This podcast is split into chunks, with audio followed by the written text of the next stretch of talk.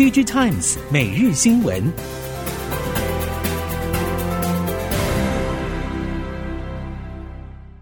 听众朋友好，欢迎您收听 Digitimes 每日新闻，我是谢美芳，带您关注今天的科技产业重点新闻。首先要关注的是晶圆代工价格的问题，国内 IC 设计业者面对终端客户正启动大规模库存调节动作。设计业者自然希望能在投片上做出相对应的调整，不过有不少厂商坦言，目前调节投片规模面临两难，主要的状况在于减少投片量，避免库存水位攀升速度已经失控。但是现在投片价格也已经比之前贵上许多，现阶段减少过去相对便宜的订单，对成本结构来说是相当不利的。业者也透露，国内晶圆代工现阶段对价格态度还是相当坚持。表面上看来并没有供体时间的意思，面对业者订单调节需求，也都希望能优先下调较早投片，而且是价格相对比较低的订单。因此，在议价话语权大不如前情况之下，IC 设计者现阶段也只能选择接受了。尽管今年下半年各类消费电子终端装置和零组件库存调整难以避免，不过新品的研发动能并没有停止。元宇宙装置也已经被视为是下一个可能带动产业链而全面引爆的杀手级应用，像是苹果、Meta、Sony 等知名大厂都积极推动新品的进展。各界除了看好主处理器大战之外，关键的光学感测器、CMOS 感测器等周边元件需求也随之提高。包括了 Sony、维尔旗下豪威、IDM 大厂意法半导体和封测供应链的采钰、晶材、同心电等，后续营运潜力仍然是值得关注的。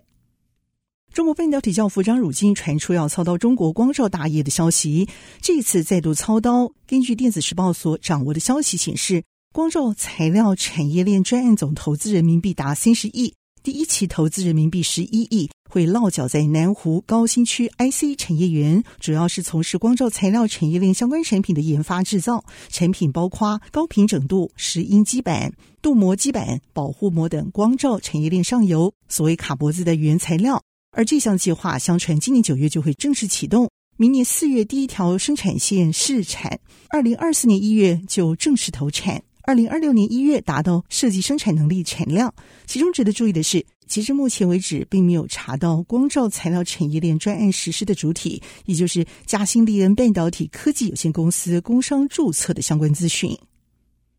网通缺料已经逐渐获得舒缓，订单能见度依旧是长远的。网通业者表示，今年上半年吃紧状况在下半年开始疏解。厂商表示，晶片供货周期有从原本五十个星期以上降到三十个星期。也有厂商认为，供货周期长度没有改变，不过到货量拉升，订单满足率也已经逐渐往九成来靠拢。不过，即使供料有疏解现象，客户订单能见度仍然和原本相当，大约是一年左右。外传，因为三星电子、苹果等许多客户不断的要求，三星显示器、乐金显示器已经正式全面投入新一代矽基板显示器技术的开发。目前，这项领域也已经有 Sony、京东方、韩厂加入战局之后的激烈战火，可以说是一触即发。继续关心电动车相关的消息，为了迎头赶上世界电动车发展潮流，越南政府已经加强力道，鼓励企业消费者转向投资和消费电动车。越南富豪也积极投资电池生产，企图抢先掌握电动车核心的命脉。德国 BMW 旗下高性能车型部门 BMW M 正测试全新的 M Series 电动概念车。根据 Electric 报道指出，BMW 高性能汽车系列称为 M Series，已经成为该品牌车迷的最爱。BMW 和许多传统车厂类似，正透过推出电动车型过渡到纯电动车未来。而 BMW 目前提供两款全电动车型，也就是 BMW iX 修理车以及 B M W i Four 电动轿车。在此基础上，会在明年继续推出 B M W i 七电动轿车，在美国和中国上市。目标是要在二零三零年总销量达到百分之五十是电动车。二零二一年，BMW 交付大约十点四万辆全电动车型。BMW 声称会从二零二五年开始把品牌带入新的全电动领域。全球与能源科技相关的新创，目前能获得的投资金额正逐渐减少当中。根据 CB Insights 的统计，今年 Q2 全球能源科技新创新获得投资金额约七十五亿美元，连续两个季度下跌，和今年 Q1 相比减少百分之二十四，和去年同期相比下跌百分之三。虽然能源问题理应受重视，尤其在全球碳中和趋势之下。加上今年二月俄罗斯攻打乌克兰，造成欧洲天然气短缺，凸显能源转型和战略问题，应该能让足以因应能源问题的新技术受到更多关注。不过，美国货币政策调整造成的资金紧缩，以及中国经济景气放慢等因素，也使得整体新创企业获得的投资金额逐步减少，这也波及能源新技术相关的新创表现。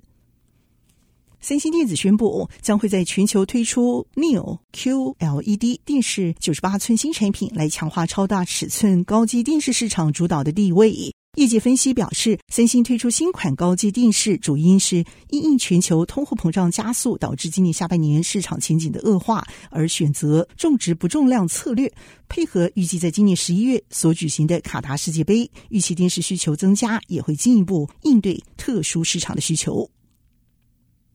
南华早报报道，华为官方网站最新公布的永续报告显示，华为员工人数已经从二零二零年的十九点七万人下降到去年的十九点五万。这是华为从二零零八年公布资讯以来首度出现员工人数下滑的情况。同样是在二零二一年，在美国禁止华为取得先进晶片影响之下，华为营收减少将近三分之一，而华为今年上半年营收则是较去年同期减少百分之五点九。为了追求更多元化营收来源，华为近来积极发展云端运算等新业务，研发部门员工人数也稳定增加。去年年底，华为百分之五十四点八的员工都在研发部门工作，相较之下，五年前研发部门员工只占百分之四十五。此外，这段期间，华为研发支出增加人民币八亿，达到人民币一千四百二十七亿，相当于总营收百分之二十二点四规模。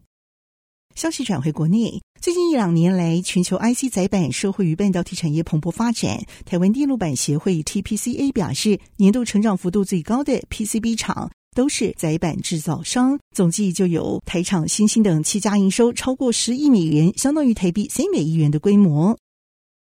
而根据全球 PCB 研调机构 NT Information 总裁中原杰雄博士表示。二零二一年载板产值一百五十六亿美元，约占全球 PCB 产业将近百分之十八。尽管全球系统性缺晶片，ABF 载板面积层数放大，需求带动之下，载板今年仍然是供不应求。不过，最近市场也有产业人士持不同看法，认为从今年年中以来，终端应用消费性电子产品需求正下滑，牵动着 ABF 载板的供需。目前载板有小部分供过于求，价格也可能提前正常化。而回顾欣兴七月底 Q2 的法说，展望后市也是转趋保守，这也可能受大环境影响比较大，和近期市场预期是如出一辙的现象。随着消费性电子需求从 Q2 下半明显转弱，加速了 NAND 价格下跌趋势。最近，像是美光、SK 海力士、三星电子都先后示警，预期伺服器和资料中心需求进入修正期。伺服器市场不确定性提高，也导致记忆体产业只剩的成长亮点蒙上阴霾。终端应用需求持续未见好转，资料中心需求也转为保守。N Flash 今年下半库存压力持续升高，业界出估 NAND 原厂库存可能将达四到五个月。虽然各家 nad 原厂释出明年缩减产能投入规划，不过短期库存去化压力仍然难得获得解决，各厂仍苦撑维持产出，会导致今年下半价格扩大，甚至延续到二零二三年上半年，可能会难以乐观。日前有分析师透露，即将在九月份推出的 iPhone 十四可能会从中国、印度产线同时出货。对此，彭博也引述消息人士说法说，印度制造支持者可能会大失所望。问题就在于保密的困难。根据彭博的报道，对苹果来说，加快印度厂出货瓶颈在于如何能确保新机资讯不致外流。而为了确保保密性，苹果调整印度产线动线，把员工分区，同时检查任何可能对装置资讯外流有疑虑的可能漏洞。不过，苹果也担心印度海关人员会以确认申报通关产品是否相符合作为理由，打开包装检查。彭博认为，要在印度厂复制中国厂的保密机制，其实是不容易的。以上科技产业新闻由电子时报提供，谢美芳编辑播报，感谢您的收听。